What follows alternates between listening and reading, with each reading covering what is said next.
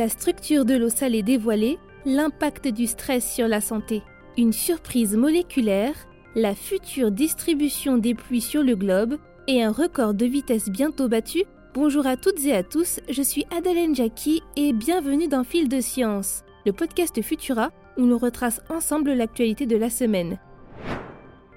Fini l'idée selon laquelle une double couche d'ion oriente les molécules d'eau dans une seule et unique direction. Grâce à une nouvelle méthode d'analyse, des chercheurs britanniques auraient découvert la structure des eaux salées, soit tout en haut en contact avec l'air une couche d'eau pure, puis une couche riche en ions, et enfin la solution saline en vrac. Une nouvelle qui devrait permettre de mieux comprendre de nombreuses réactions naturelles importantes qui se produisent là où les molécules d'eau interagissent avec l'air, comme l'évaporation de l'eau des océans. Une compréhension cruciale pour les efforts visant à atténuer notre impact sur la planète. Pour réaliser leur étude, les chercheurs auraient alors développé une technique d'analyse très sophistiquée en mettant en place des modèles informatiques avancés pour simuler les interfaces dans différents scénarios. Cette technique, appelée détection hétérodyne, aurait démontré l'absence d'ions positifs et négatifs à l'interface OR.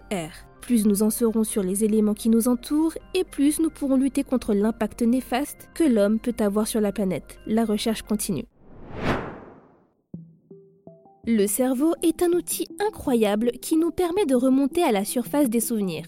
Une capacité due à un processus complexe qui implique à des milliards de neurones de s'associer pour reformer dans nos pensées ces instants passés. Eh bien, figurez-vous que des chercheurs américains pourraient avoir découvert que des molécules pourraient également reproduire ce processus. L'auto-assemblage moléculaire pourrait donc démontrer une forme d'intelligence de ces particules qui seraient capables de prendre des décisions collectives complexes et de former des souvenirs structurés, un concept qui pourrait transformer notre compréhension des fondements de la vie et de l'intelligence. Pour en arriver à cette conclusion, des chercheurs auraient utilisé des séquences d'ADN dans un tube à essai et se seraient penchés sur 917 types de molécules distinctes. Pendant leur expérience, ces particules se seraient assemblées pour former des lettres précises, sans mélange ou erreur, ce qui est tout à fait incroyable. Cette découverte viendrait donc indiquer que l'auto-assemblage moléculaire pourrait être un équivalent du traitement de l'information réalisé dans les réseaux neuronaux dans le cerveau.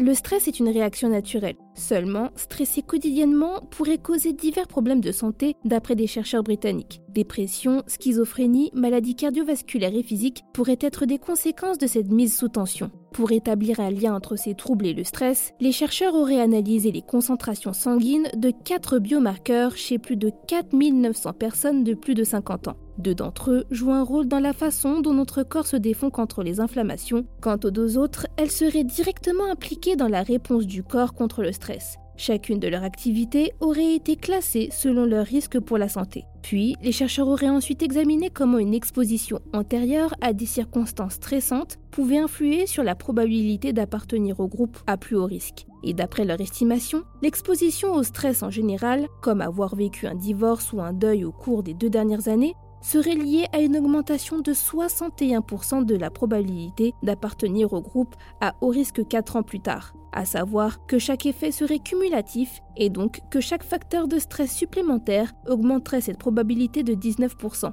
Alors un conseil, détendez-vous. Dans quel monde vivra-t-on demain?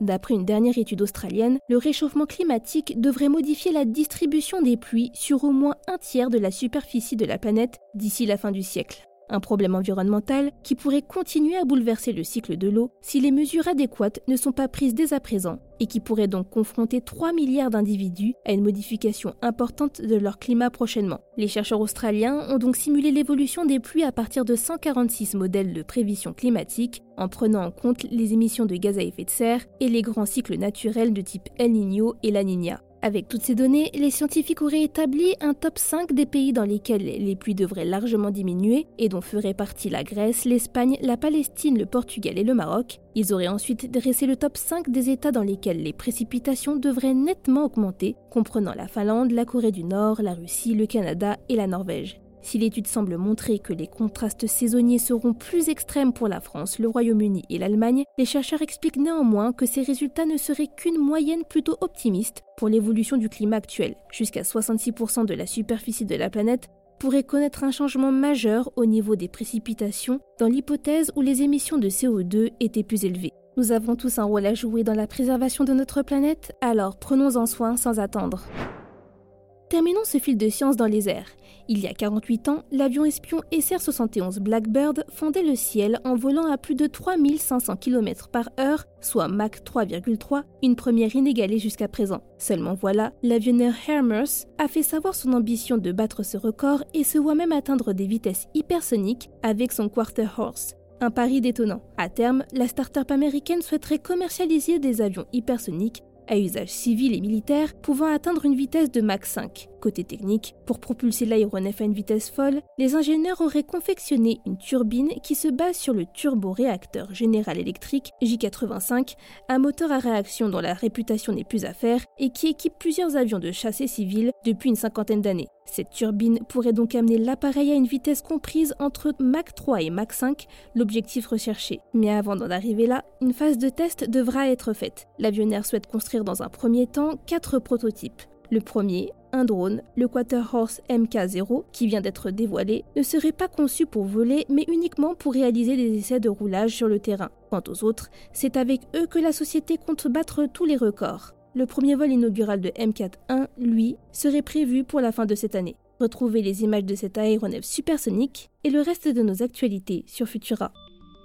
C'est tout pour cette semaine. Si vous nous écoutez sur les applications audio, pensez à vous abonner pour nous retrouver toutes les semaines et à nous laisser une note et un commentaire pour soutenir notre travail. Cette semaine, je vous invite à découvrir notre dernier épisode de Futura Flash dans lequel Thibaut Ponamale décrypte pour vous l'ensemble du plan loup proposé par le gouvernement visant à assouplir l'abattage de cet animal sauvage afin de protéger les élevages. Quant à moi, il ne me reste plus qu'à vous souhaiter un excellent week-end, à la semaine prochaine.